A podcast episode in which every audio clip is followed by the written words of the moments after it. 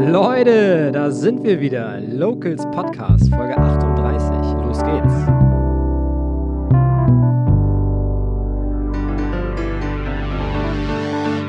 Liebe Schwarzenbeker, mein Name ist Florian Leibold und ich bin nicht nur Host dieses Podcasts, sondern vor allem Geschäftsführer des TSV Schwarzenbeek.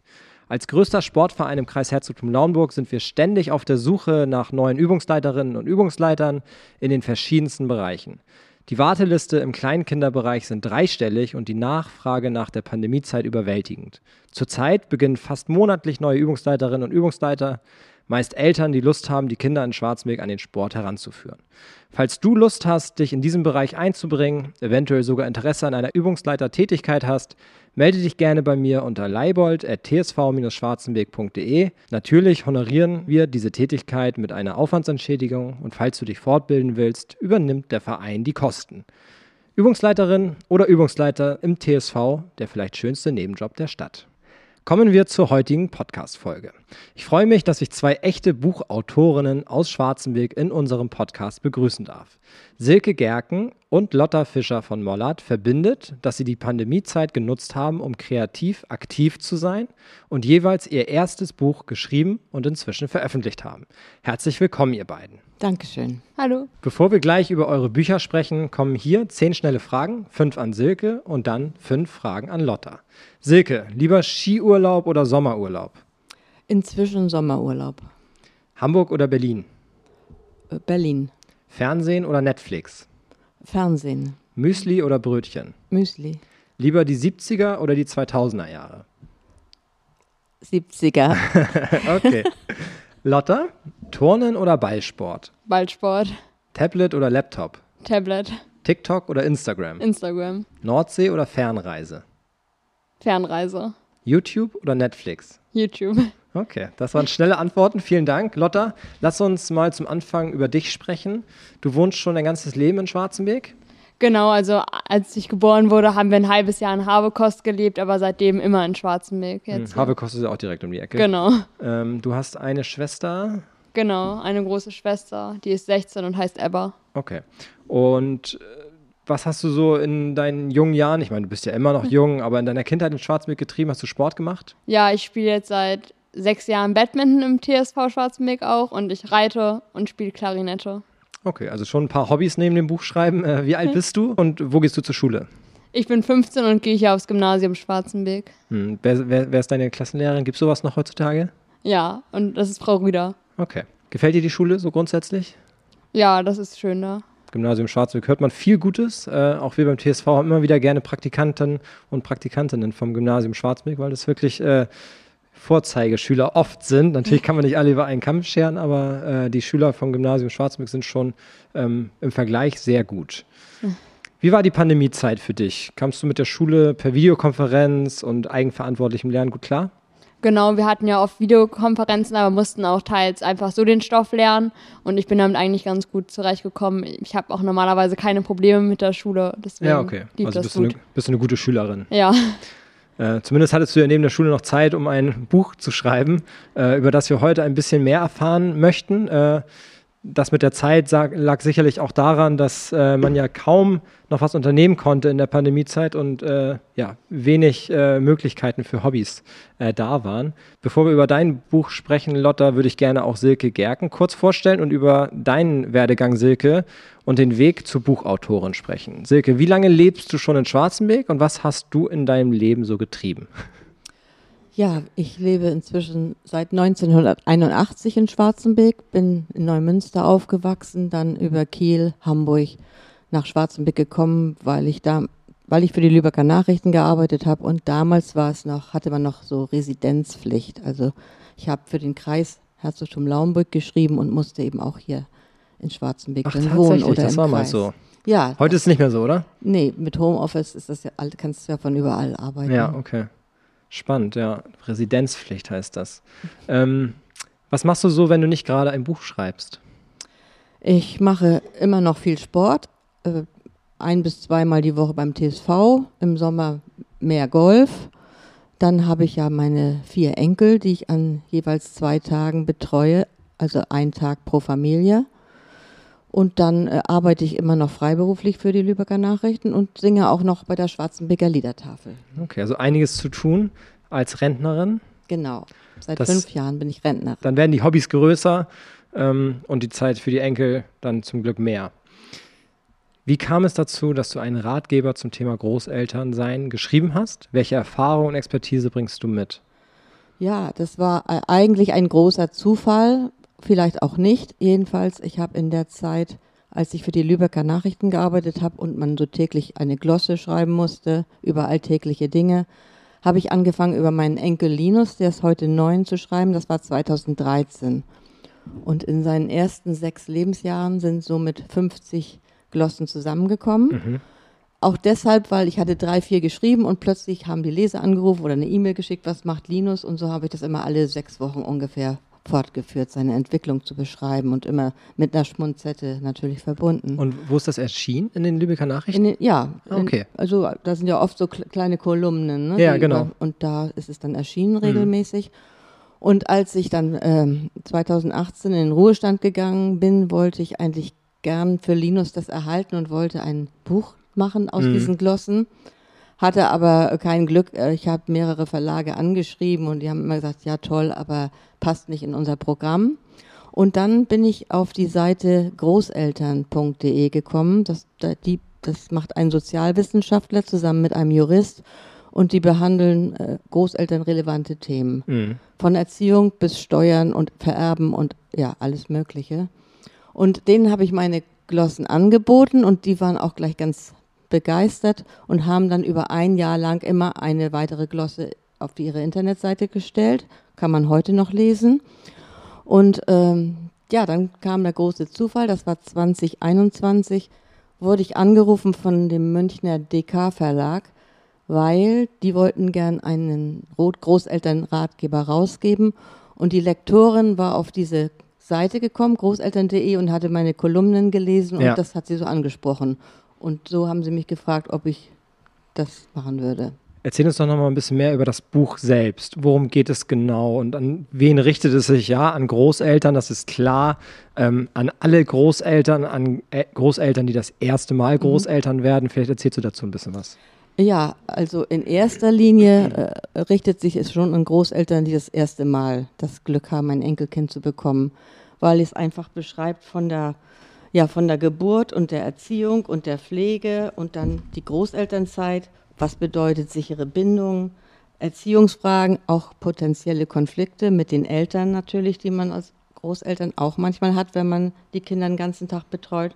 Dann kommt Kindergartenzeit und Schule ähm, und auch dann die Zeit danach, Erste Hilfe, dann auch Finanzen, Recht und Steuern und Vererben und ja, alles, was man wissen sollte und wa- was ich gedacht habe damals beim Schreiben, schade, dass ich das als Eltern nicht wusste. Also ich muss zugeben, ich als junge Mutter, ich war ja immer voll berufstätig, habe ich mir nicht so viele Gedanken gemacht um die Erziehung meiner Kinder. Ja. Es lief irgendwie und Mhm. ja, aber manches kann man daraus lernen. Und es ist aber auch für andere Großeltern ganz äh, nett zu lesen, sage ich mal, weil es einfach äh, amüsanter Lesestoff dadurch ist, dass ich meine eigenen Erfahrungen einbringe, neben dem Expertenwissen, aber auch dann diese Linusglossen, da 20 von den 50 sind eben auch in dem Buch e- enthalten. Okay, und davon wirst du nachher noch eine vorlesen, ne? Genau. Sehr gut. Ähm, wo können interessierte Zuhörer denn mehr über das Buch erfahren, beziehungsweise wo können sie es auch erwerben? Ja, überall, wo es Bücher gibt. Buchhandlung, Amazon, Also es ist ein richtig erschienenes Buch. Ja, es hat eine ISBN-Nummer und Ja. wenn man meinen Namen eingibt oder, gibt oder den Titel Wir werden Großeltern, dann ploppt das sofort auf. Hast du denn mal den Markt angeguckt, bevor du das Buch geschrieben hast? Oder auch der Verlag? Also gab es da wenig? Gibt es da so Bedarf äh, Der Verlag sagte damals die Lektorin, es gibt nicht so viele. Ich habe mal reingeguckt, also es gibt schon fünf, sechs Ja, okay. Ratgeber für Großeltern, so ist es auch nicht. Aber dies ist natürlich sehr aktuell alles und Ja, ja, cool. Ich finde das auf jeden Fall spannend. Äh, Silke hat mir eben im Vorgespräch schon äh, ein Buch mitgegeben für, für meine äh, Eltern oder auch meine Schwiegereltern. Äh, ich bin gespannt, was die dann sagen. Ähm, das werde ich dir dann berichten, äh, wie ihnen das gefallen hat. Lotta, in deinem Buch geht es um ein ganz besonderes Wesen, deinen Hund Carlsson. Äh, wie kamst du auf die Idee, ein Buch über und vor allem aus der Sicht deines Hundes zu schreiben?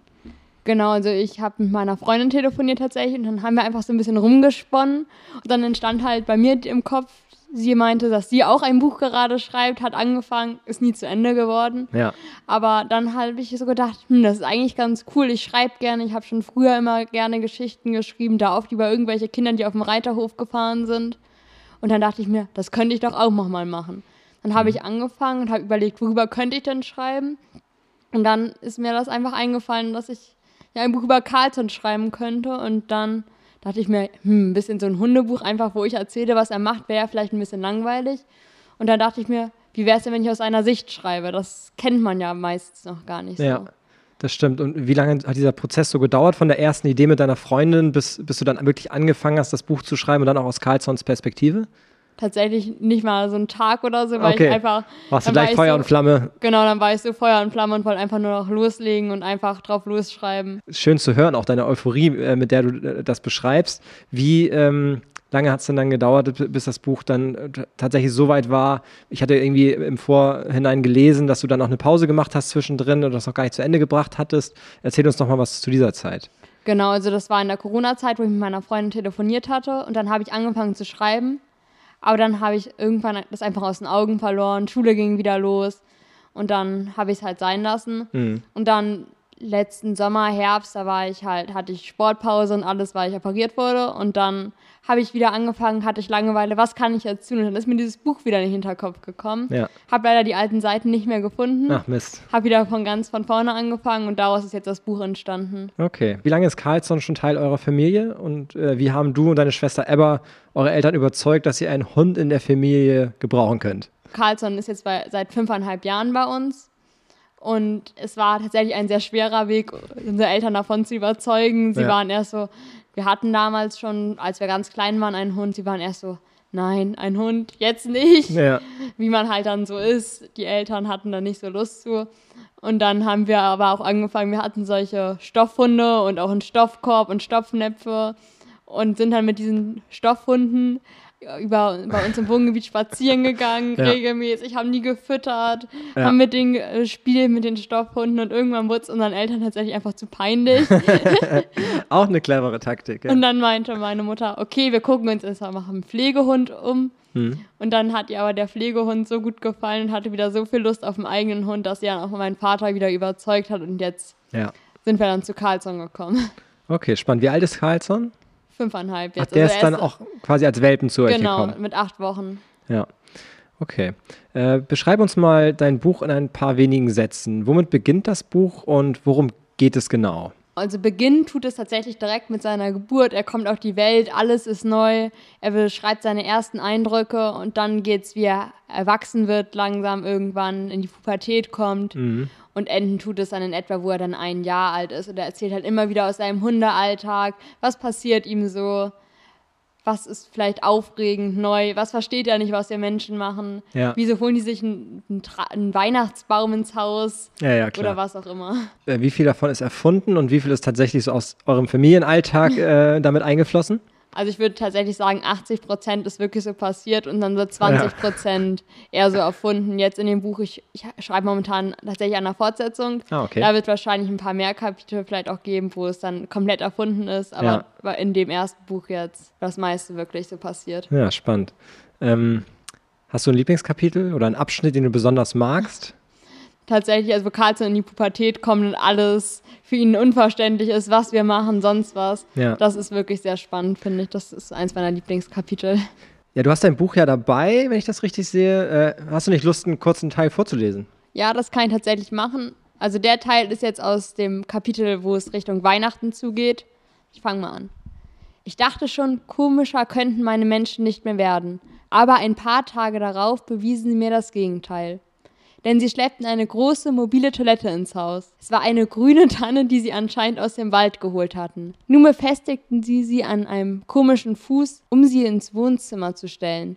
Also für mich wäre das jetzt nicht notwendig gewesen. Ich kann auch weiterhin in den Garten gehen. Anscheinend diente die Tanne allerdings nicht dem Zweck meines Kloganges, denn als ich mein Bein heben wollte, meckerten Steffi und Dirk sofort los. Also doch kein mobiles Klo für mich. Wie schade, wäre doch angenehm gewesen. Sehr witzig. Äh, auch wie du das vorliest, also das wäre ja vielleicht auch was ähm, mal so lese. Äh, Sind wir dran tatsächlich, ja. ja. Deine Stimme klingt, klingt so euphorisch, auch wenn du davon erzählst, aber auch wie du es vorliest, man kann sich da richtig reinversetzen, wie du das geschrieben hast und auch die Gedanken dazu kamen. Mhm. Witzige Idee auf jeden Fall.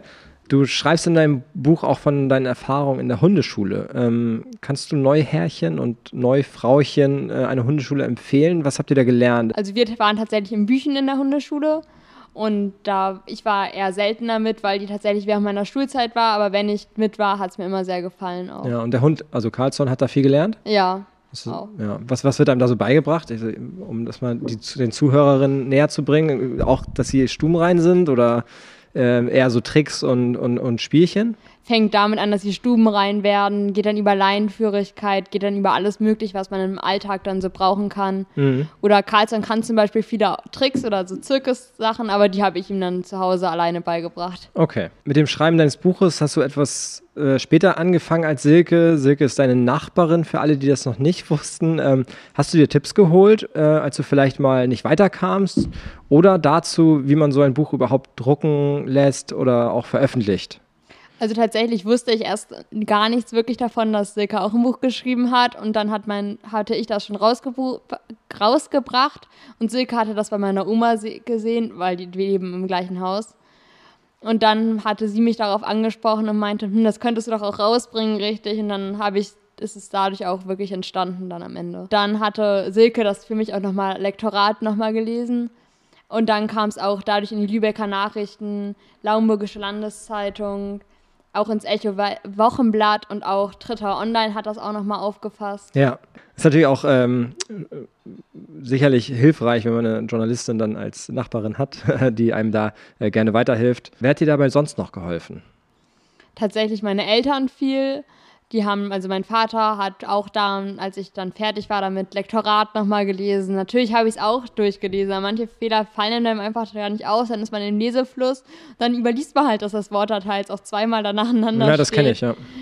Und dann habe ich aber auch viel selber gemacht. Ich habe eine eigene Homepage gebastelt dann und so ging es jetzt halt weiter alles. Ich habe gesehen, dass dein Buch bei Opa Peters Feine Kost ausliegt. Dort kann man das kaufen. Wo ist das sonst noch erhältlich? Genau, bei Opa Peters, dann über unseren Online-Shop oder auch wenn man mir eine Mail schreibt. Und sonst gibt es auch in der Lesezeit zu kaufen. Und am 25. und 26. März könnt ihr auch noch das Buch auf der Messe for Dogs in Gut Bastos kaufen. Und dann könnt, können wir auch noch ein bisschen reden. Okay, Lotta hat auch einen Instagram-Kanal für, für äh, ihren Hund, also auch den verlinke ich euch in den Show Notes, sowie den Link äh, zu dem Online-Shop, wo ihr das Buch erwerben könnt. Äh, ich würde jetzt noch einmal zurück auf Silke kommen. Wie alt warst du, als du das erste Mal Oma geworden bist? 59. Äh, 59. Und inzwischen sind äh, insgesamt vier Enkelkinder äh, in deiner Familie, auf die du regelmäßig aufpasst. Ja, genau. Linus, der Neunjährige, der 2013 eben geboren wurde und von meinem zweiten Sohn, der hat drei Mädchen, dazu gehören äh, Pauline, die ist sieben geworden gerade, und dreieinhalbjährige Zwillinge. Auch Mädchen, ja. Mhm. Zwillinge, das ist ein Traum. Mhm, genau. äh, worauf bist du besonders stolz, wenn du an deine Enkel denkst? Ja, stolz ist irgendwie so ein großes Wort. Ich finde, stolz kann man nur auf Leistungen sein. Ich bin stolz darauf, dass meine beiden Söhne sehr verantwortungsvolle Väter sind. Mhm. Bist du stolz auf dein Buch?